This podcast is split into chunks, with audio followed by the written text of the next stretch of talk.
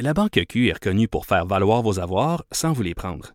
Mais quand vous pensez à votre premier compte bancaire, tu sais, dans le temps à l'école, vous faisiez vos dépôts avec vos scènes dans la petite enveloppe. Hmm, C'était bien beau. Mais avec le temps, ce vieux compte-là vous a coûté des milliers de dollars en frais, puis vous ne faites pas une scène d'intérêt. Avec la Banque Q, vous obtenez des intérêts élevés et aucun frais sur vos services bancaires courants. Autrement dit, ça fait pas mal plus de scènes dans votre enveloppe, ça. Banque Q, faites valoir vos avoirs. Visitez banqueq.ca pour en savoir plus.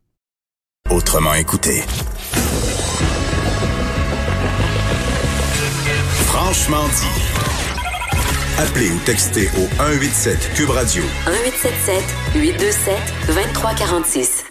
Je vous souligne qu'on est en, attente d'un point de presse du premier ministre du Canada, Justin Trudeau, qui va ben, assurément confirmer ce que Donald Trump euh, a déjà confirmé mhm. sur Twitter, c'est-à-dire que la, frontière, la frontière sera fermée autant dans un sens comme dans l'autre entre les États-Unis et le Canada, sauf pour le transport de marchandises et pour les gens qui veulent revenir chez eux. Ça aussi, je pense que c'est ce qui est important de, de spécifier. Là, exactement, on pense euh, aux snowbirds. Donc, euh, plus de détails qui seront donnés par Justin Trudeau au cours des prochaines minutes, assurément. On se rendra au point de presse lorsque M. Trudeau euh, prendra la parole. Il est déjà en retard de deux minutes. Alors, euh, ça se peut qu'il soit en retard pas mal plus que ça. Ben, il nous, a, pas de surprise. à quelques retard. On va revenir sur...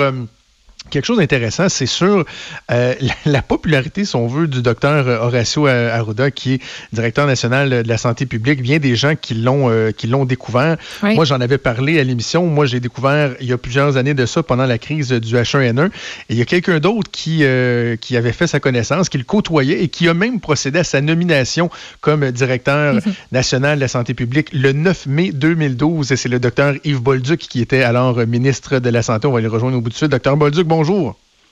Oui, bonjour. Euh, je veux qu'on parle ensemble de, la COVID-19 et euh, des euh, dernières informations qu'on a qui émanent de la communauté médicale et scientifique. Mais parlons un instant de, de Dr Arruda. Vous, j'imagine, de le voir opérer avec autant de confiance, en tout cas, susciter la confiance dans la, population. Vous n'êtes pas surpris de ça? Non, je suis nullement surpris parce que j'ai eu l'occasion de travailler avec lors de la, la période du H1N1. Et puis, je peux vous dire, c'est quelqu'un de compétent, euh, bon communicateur. Puis le, le, fait qu'il garde son sang-froid comme il fait actuellement, c'est ce qu'il a toujours fait pendant notre euh, gestion du HMN.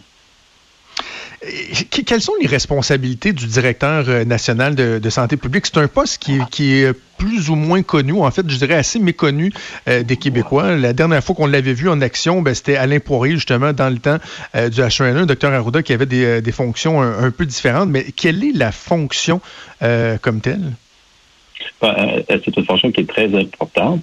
Puis comme le nom dit, c'est vraiment pour la protection du public. C'est-à-dire lorsque des, soit des épidémies, ou encore, euh, juste pour vous dire, toute la question de la vaccination, c'est sa direction qui prend les décisions par rapport à ce qui devrait être fait.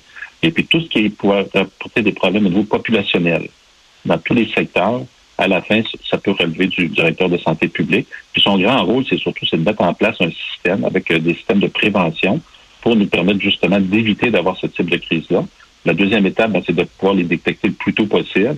La troisième étape, ben, quand il arrive des crises, il faut être capable de la gérer. Donc, c'est le fonctionnaire numéro un au niveau de la santé publique, c'est-à-dire la santé de tous les Québécois. Est-ce qu'on pourrait faire, Dr. Bolduc, un parallèle avec euh, un militaire, c'est-à-dire que euh, les militaires vont passer la très, très, très, très grande majorité euh, de leur temps à se préparer à certaines situations et à certains moments, ben, ils doivent vraiment entrer en action. Est-ce que c'est un peu ça le rôle du directeur national de la santé publique? Parce que dans les faits, au quotidien, il, est en préparation, il fait des plans, il s'assure qu'on est prêt, mais il passe pas son temps à gérer des crises comme, comme celle qu'on vit là, évidemment, ou même d'autres de, de moindre importance.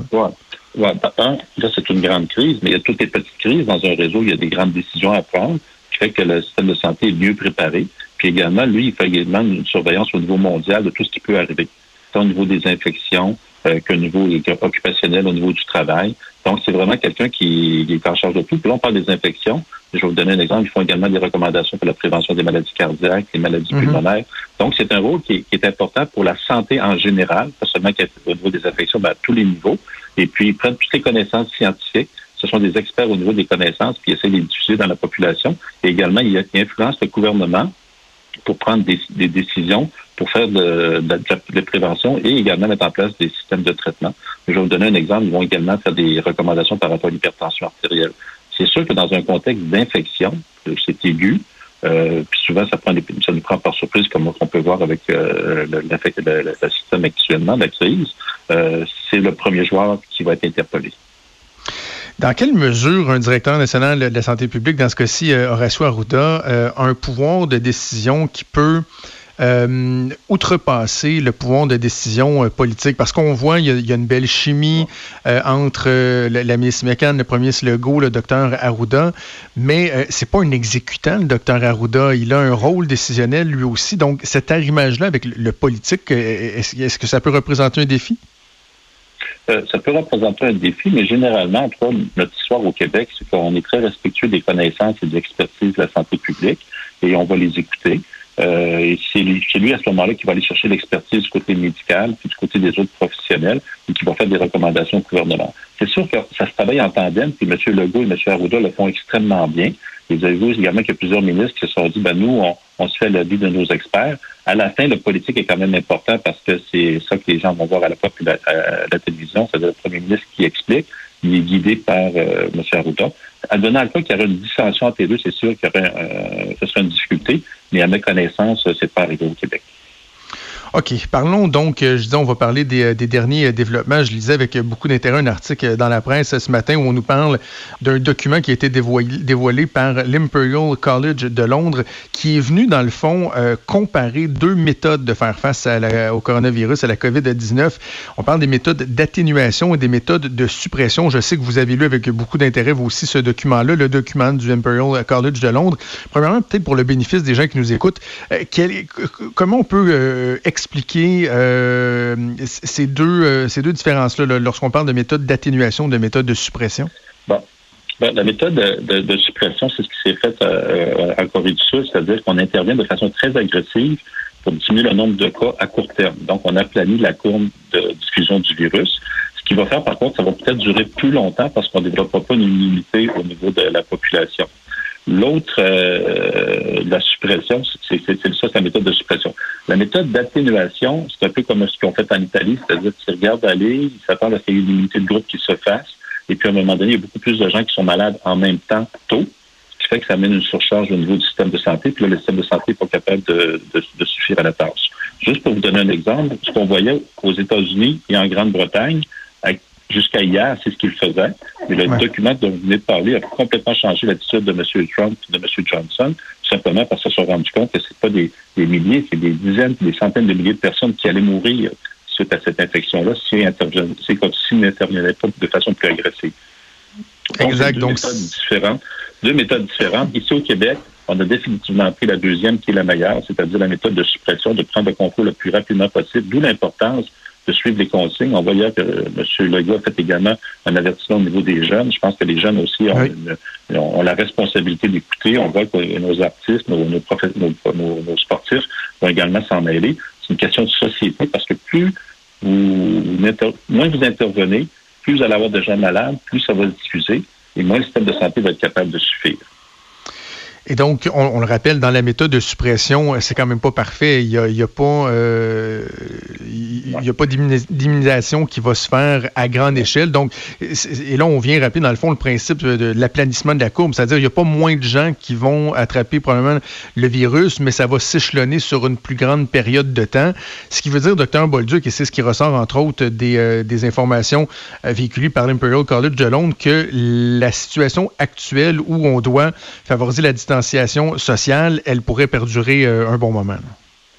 Ça pourrait durer un bon moment. Et puis, euh, l'autre élément, c'est que ça va, ça va durer certainement plusieurs mois. Vous avez vu que les gens parlaient peut-être de juin, juillet, août. Entre-temps, il peut y avoir de l'atténuation, c'est-à-dire qu'on peut peut-être diminuer certaines mesures dans un certain contexte. L'objectif, c'est vraiment de capable de s'occuper des gens très malades avec les ressources de santé que nous avons actuellement, qui ne sont pas illimitées. Là, les gens se rendent compte le nombre de lits, le nombre de respirateurs euh, est limité, donc il faut être capable d'en avoir mhm. assez quand les gens vont être malades, on peut les soigner. Également, l'avantage de le poursuivre dans le temps, on n'est pas près d'un vaccin. On pense qu'un vaccin, ça peut venir dans 18 mois. Mais si on vient avoir un vaccin, l'idéal à la fin, c'est qu'on vaccine la population plutôt que de les d'attendre qu'ils soient malades. Puis pour avoir une immunité de groupe, ça prend à peu près 70 à 80% de la population qui sont couverts. Une excellente immunité comme on a dans plusieurs infections c'est 90-95% À ce moment-là, le virus ne propage pas dans la population. En attendant, il va falloir être prudent puis utiliser la distanciation euh, d'entre les gens. On va suivre ça de près. On doit se laisser. Docteur Mordu, qui est le premier, c'est Trudeau qui prend la parole. Merci beaucoup. Nous avons parlé. C'est quelque chose, je ne vous pas. Merci beaucoup. Merci, Dr. Yves Bolduc, ancien ministre de la Santé. On va aller tout de suite à